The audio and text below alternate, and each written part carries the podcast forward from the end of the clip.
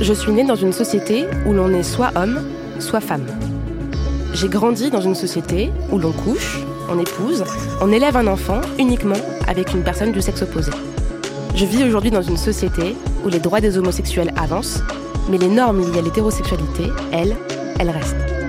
Alors aujourd'hui, je me demande, est-ce qu'on a vraiment besoin du genre sur les papiers d'identité?